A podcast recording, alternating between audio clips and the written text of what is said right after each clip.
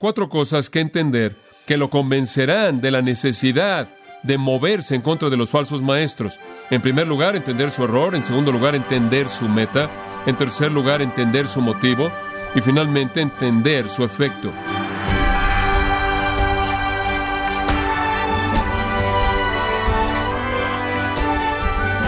Bienvenido a Gracia a vosotros con el pastor John MacArthur. Igual que Satanás, el padre de mentira, los falsos maestros engañan a la gente haciéndose pasar por ovejas y poder causar así confusión y división a la iglesia. Pero ¿cuáles son algunas de las características que identifican a los falsos profetas? El día de hoy, el pastor John MacArthur, en la voz del pastor Luis Contreras, nos enseñará las características que diferencian a los falsos maestros de los verdaderos creyentes en la serie evitando engañadores espirituales, en gracia a vosotros.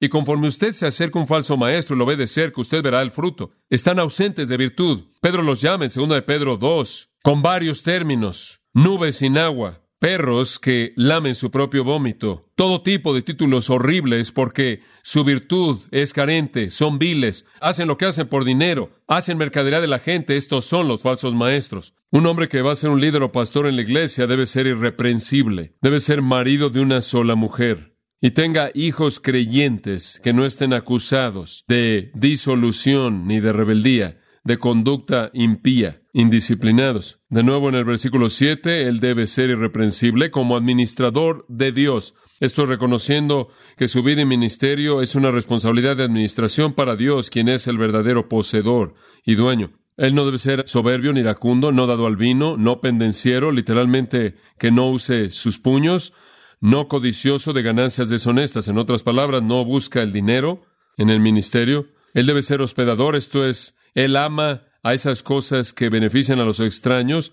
Él es amante de lo bueno, sobrio, esto es, tiene sus prioridades en el orden correcto, es justo, es santo y es dueño de sí mismo. Ahora esa es la virtud de un hombre piadoso. Eso es piedad. Ahora, como mencioné la última vez, el objetivo primordial que Pablo tiene en mente con Timoteo al escribir esta epístola es alentar a Timoteo a llevar a la iglesia a un lugar de doctrina sana y vida piadosa. Él está preocupado por el impacto de los falsos maestros, no solo por lo que dicen, sino por lo que modelan mediante su estilo de vida. Y él está muy preocupado porque Timoteo invierte el impacto de estos falsos maestros. Al escribirle a Timoteo, él nos ha dejado una carta, la cual todos nosotros en la iglesia de Jesucristo, en la actualidad o en cualquier época, puede beneficiarse de la misma, porque todos enfrentamos la misma infiltración potencial de la falsa enseñanza y la vida impía. Ahora necesitamos aprender de esto. Este cargo de apertura de los versículos 3 al 11 realmente presenta la escena para el resto de la epístola. Y aquí el apóstol Pablo le da a Timoteo cuatro cosas que entender que lo convencerán de la necesidad de moverse en contra de los falsos maestros. En primer lugar, entender su error. En segundo lugar, entender su meta. En tercer lugar, entender su motivo. Y finalmente, entender su efecto. Ahora, cuando entendemos estas cuatro cosas, por lo tanto, entenderemos la urgencia con la cual debemos enfrentar a estas personas. Lo cuarto y último que Pablo quería que Timoteo y nosotros entendiéramos es su efecto, su efecto. Y este es un punto muy fuerte. El versículo 7 dice, en primer lugar, queriendo ser doctores de la ley sin entender ni lo que hablan ni lo que afirman. La palabra afirman podría ser hablar dogmáticamente y usted entiende la idea. No solo estaban diciendo cosas que no entendían, sino que estaban diciéndolas de manera dogmática, como si fueran verdad absoluta. Eran ignorantes y estaban orgullosos de ello. Estaban desfilando su ignorancia y siendo dogmáticos. Estaban continuamente en un estado de no entender de lo que estaban hablando. Como regla general, podían ser definidos como ignorantes. No tenían idea de lo que estaban hablando.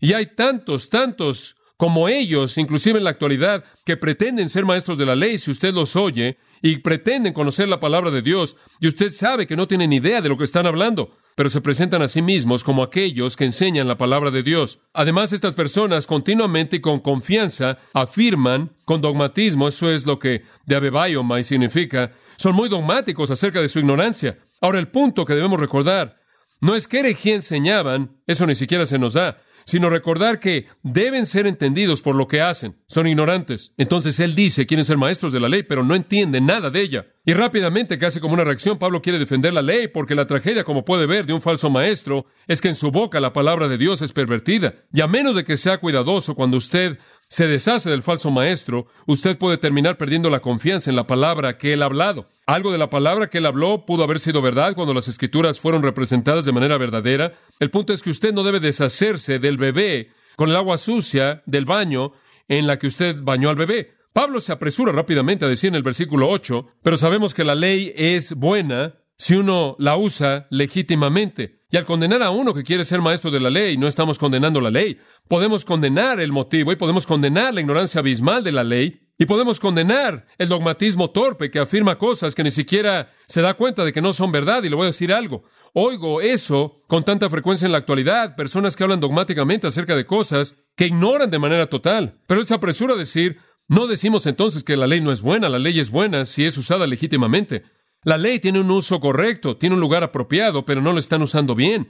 Están usándola como un medio de salvación, están presentándola como el estándar de salvación por la ley, y eso es siempre lo que apela a los hombres, que son orgullosos porque son orgullosos, o su orgullo se manifiesta en la ilusión de que son lo suficientemente buenos por sí mismos para agradar a Dios. Esa es la epítome del orgullo. El orgullo dice, no necesito un Salvador. ¿Por qué necesito un Salvador? Yo puedo alcanzar el estándar de Dios por mí mismo. Entonces su orgullo los había llevado a crear un enfoque de la ley de Dios y creo que cuando él habla acerca de que ellos querían ser maestros, ellos querían ser maestros de la ley, él tiene en mente la ley mosaica, la ley de Dios. Pero él dice, ellos no conocen nada acerca de la ley de Dios. Pero la ley es buena si usted la usa correctamente. La estaban usando mal. Ellos sentían que usted podía ser salvo por la ley. Eso es siempre lo que los falsos maestros enseñan, que usted no necesita gracia salvadora, usted no necesita la muerte de Cristo, usted no necesita venir en mansedumbre y humildad y temor y quebrantado delante de Dios. Usted puede llegar ahí por sí mismo, usted puede alcanzarlo por sí mismo. Y ellos usan mal la ley. Ellos creen que la ley es el estándar mediante el cual los hombres alcanzan su salvación. Y eso está mal. Él dice, la ley es buena si usted la usa legítimamente. Bueno, ¿cómo es que usted la usa legítimamente? Versículo 9. Necesita saber esto, conociendo esto, que la ley no fue dada para el justo, y literalmente dice en el griego que ley es un anartro sin el artículo definido. La ley en general, y ciertamente incluye la ley mosaica, la ley no es hecha para hombres justos, eso es obvio. La ley es hecha para condenar a quienes, a pecadores. Como puede ver, la ley es buena, pero usted no puede tratarla como el Evangelio. Escuche con atención. La ley es buena, pero la ley en sí misma no son buenas noticias. ¿Escuchó eso? La ley es buena, pero la ley por sí misma no son buenas noticias. La ley en sí misma son malas noticias, porque Romanos 3, 19 y 20 dice, pero sabemos que todo lo que la ley dice lo dice a los que están bajo la ley, para que toda boca se cierre y todo el mundo quede bajo el juicio de Dios, ya que por las obras de la ley ningún ser humano será justificado delante de él, porque por medio de la ley es el conocimiento del pecado. Entonces lo que la ley hace es condenar a todo mundo. Lo que la ley hace es pronunciar juicio, condenación en todo mundo. Lo que la ley hace es enviar a todo el mundo al infierno, porque hemos quebrantado la ley de Dios y no hay justo ni aun uno. No hay quien entienda, no hay ni uno. No hay quien cumple el estándar de Dios, nadie. Los judíos pensaron que lo hicieron, pero en Romanos 10 Pablo dice que la razón por la que pensaron que lo hicieron fue porque eran ignorantes de la justicia de Dios y establecieron su propia justicia. El punto es que pensaron que ellos eran más justos de lo que ellos eran, y eso era una mentira. Eran ignorantes de lo justo que Dios es en realidad. La ley no es para personas que son justas, pero esto es lo que estaba pasando.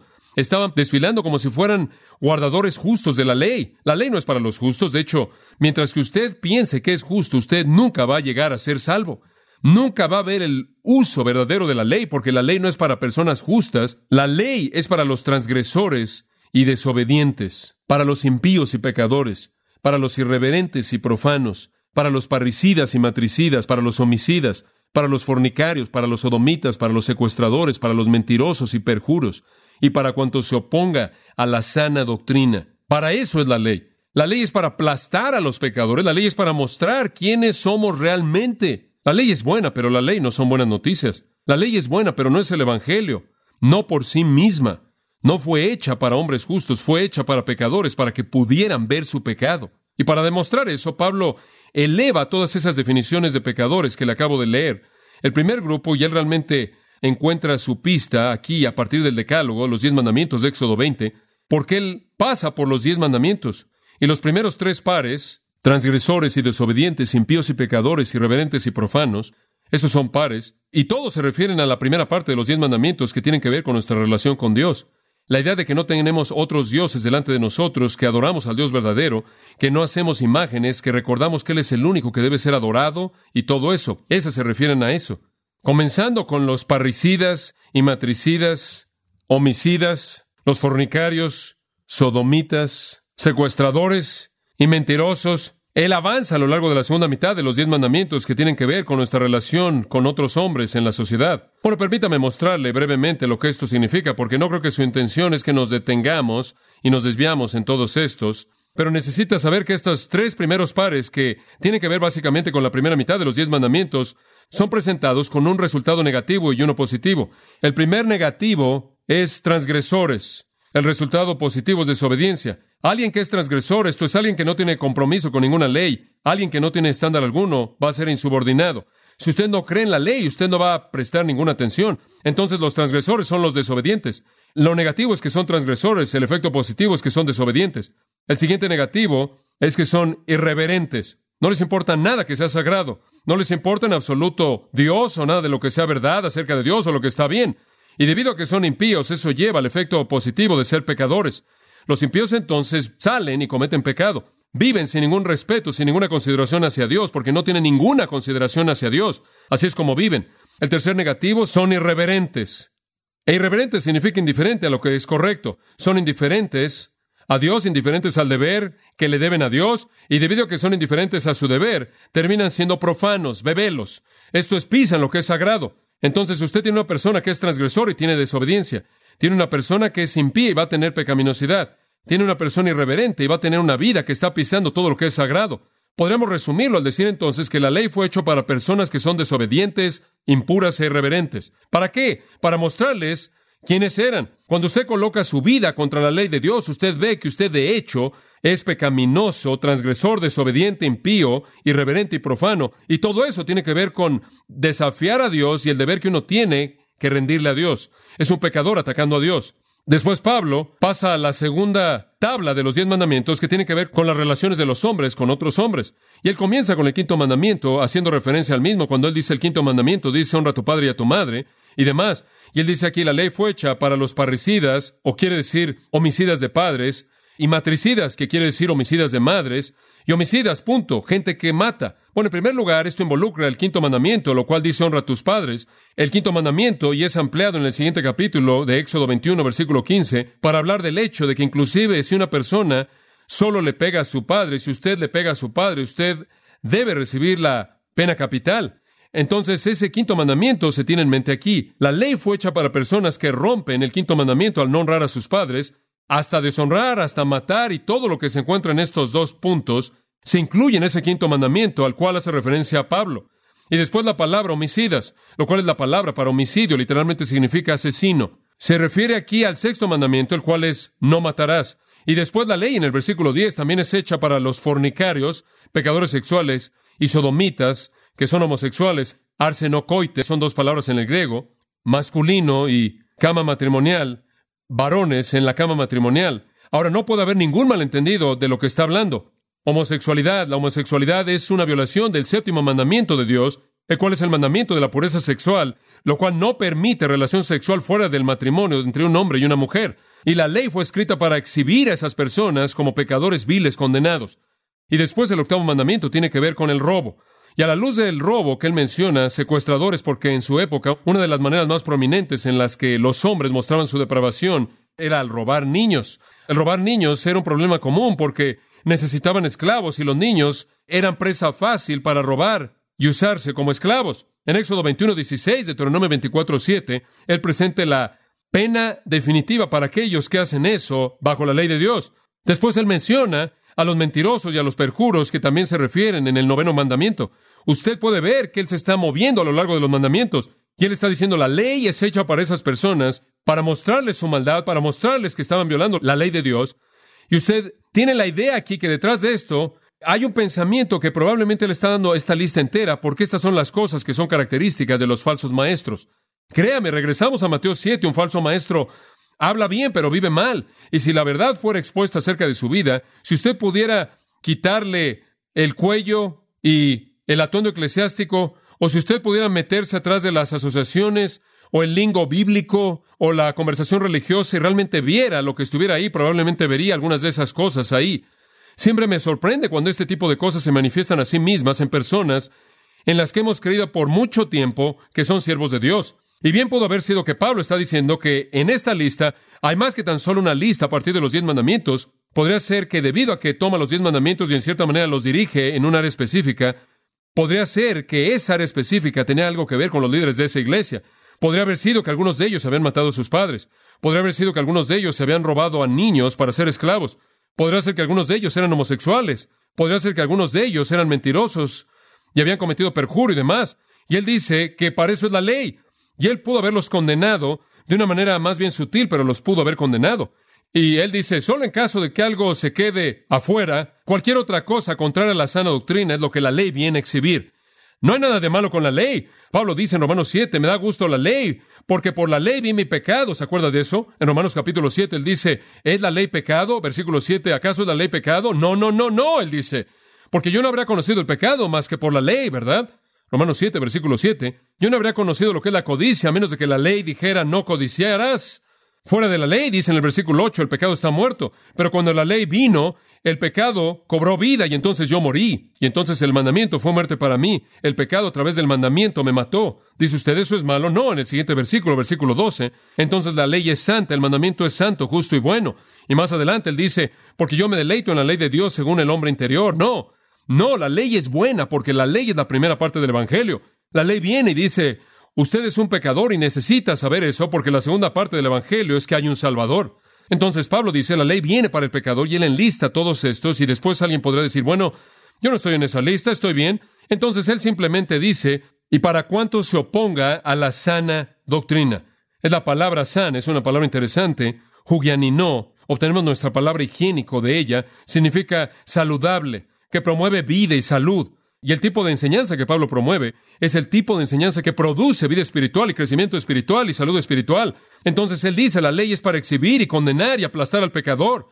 Y después él enlista unos cuantos tipos de pecadores e incluye a todo mundo y cualquier otra cosa opuesta a la enseñanza saludable que promueve la vida. Esto encaja, versículo 11 dice, según el glorioso evangelio del Dios bendito que a mí me ha sido encomendado. ¿Qué quiere decir con eso? Lo que él está diciendo es que esta definición de la ley es parte del Evangelio. Esta definición de la ley es según el Evangelio. ¿Qué es el Evangelio?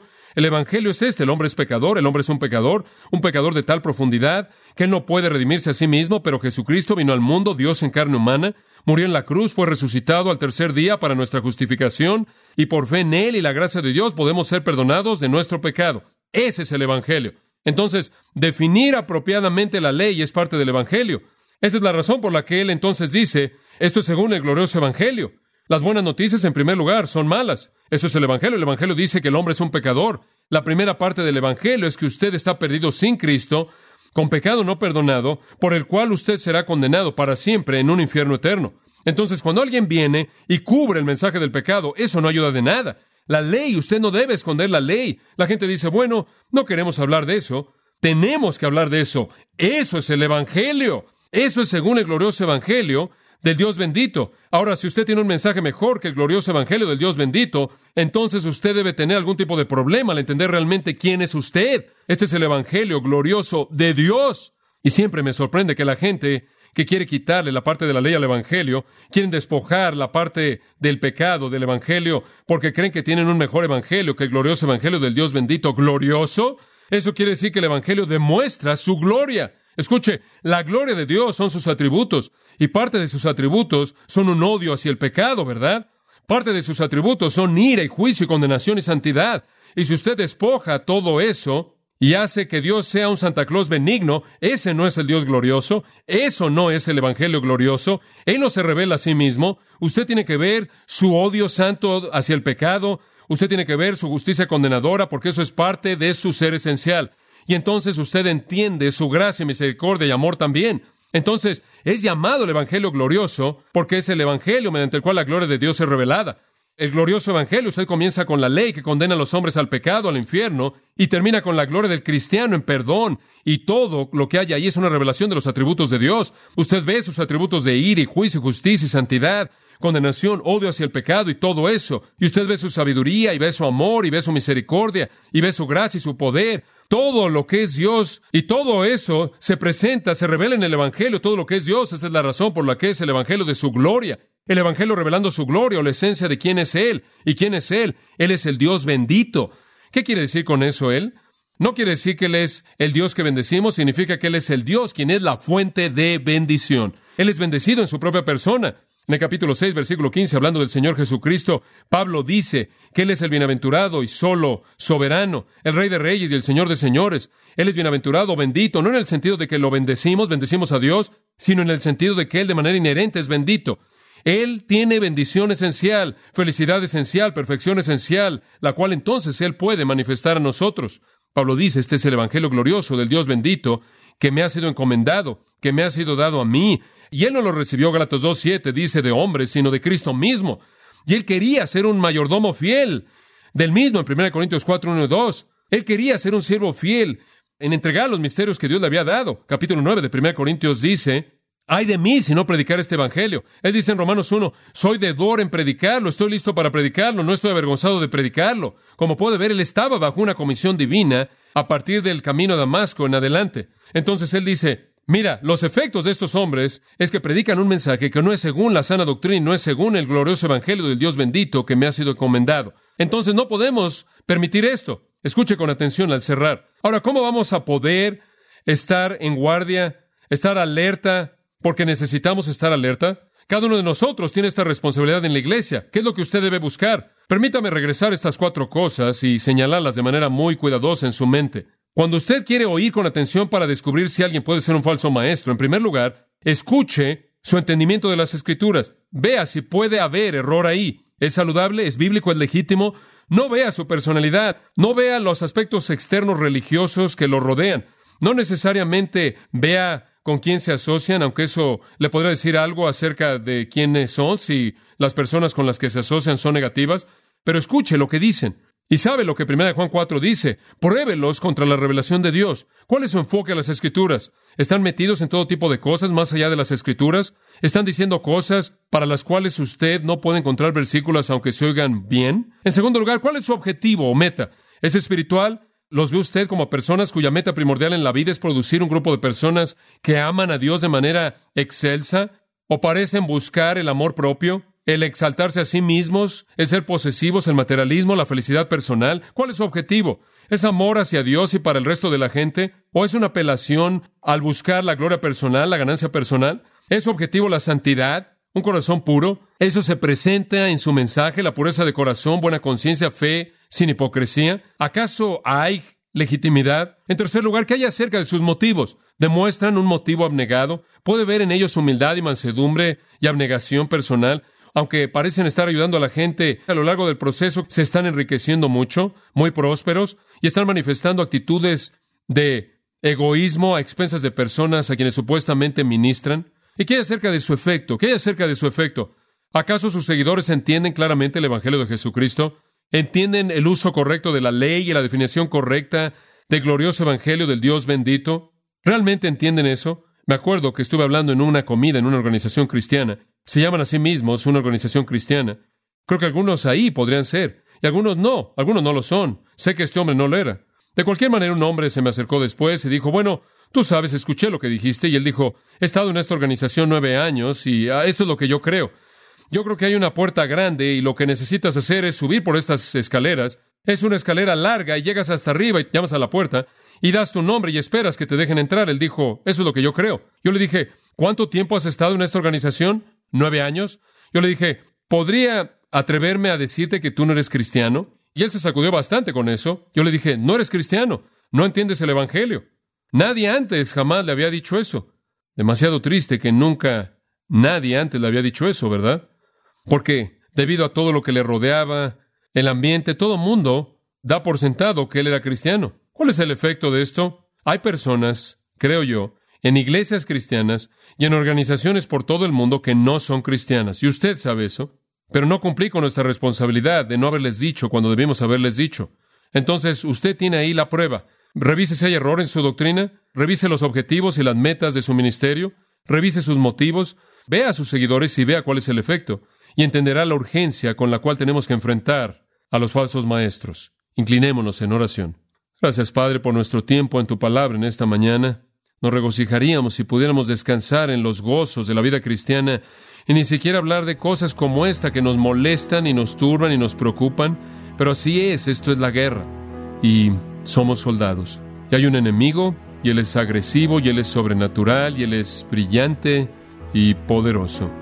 Y nosotros somos débiles y estamos en una necesidad desesperada de tu fortaleza. Ayúdanos, Señor, a aferrarnos a la palabra verdadera. Ayúdanos a vivir vidas piadosas.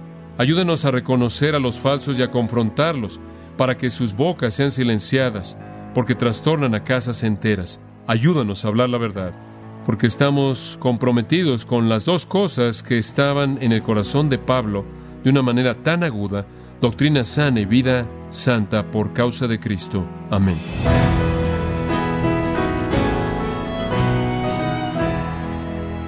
De esta forma el pastor John MacArthur nos enseñó que como iglesia somos responsables de identificar y rechazar a todos los que predican un evangelio falso. Nos encontramos en la serie Evitando engañadores espirituales, aquí en gracia a vosotros. Estimado oyente, quiero recomendarle el libro El Pastor y la Inerrancia Bíblica, en donde John MacArthur, junto con otros teólogos, historiadores y eruditos bíblicos del campo evangélico, defienden porque la Biblia se considera completamente verdadera, sin error alguno. Adquiéralo en la página de gracia.org o en su librería cristiana más cercana.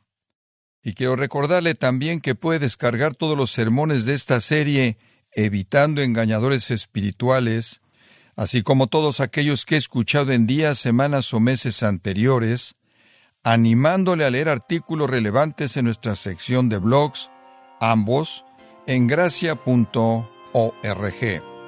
Si tiene alguna pregunta o desea conocer más de nuestro ministerio, como son todos los libros del pastor John MacArthur en español, o los sermones en CD que también usted puede adquirir, escríbanos y por favor mencione la estación de radio por medio de la cual usted nos escucha en gracia a vosotros. Es importante conocer no solo el país y ciudad de donde usted nos escucha, sino también la radio. Para quienes contactan nuestro ministerio por primera vez, pueden solicitar una copia del mensaje de promoción sin costo alguno, un mensaje por oyente únicamente.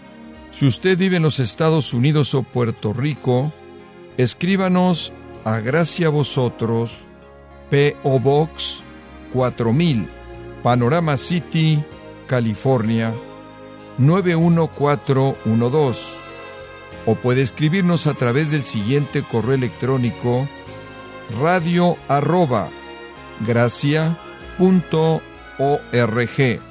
Esto ha sido todo por hoy y queremos agradecerle su sintonía de lunes a viernes en nombre de John MacArthur y del personal de este organismo, invitándole para que nos acompañe en la próxima edición y así juntos continuar desatando la verdad de Dios un versículo a la vez en gracia a vosotros.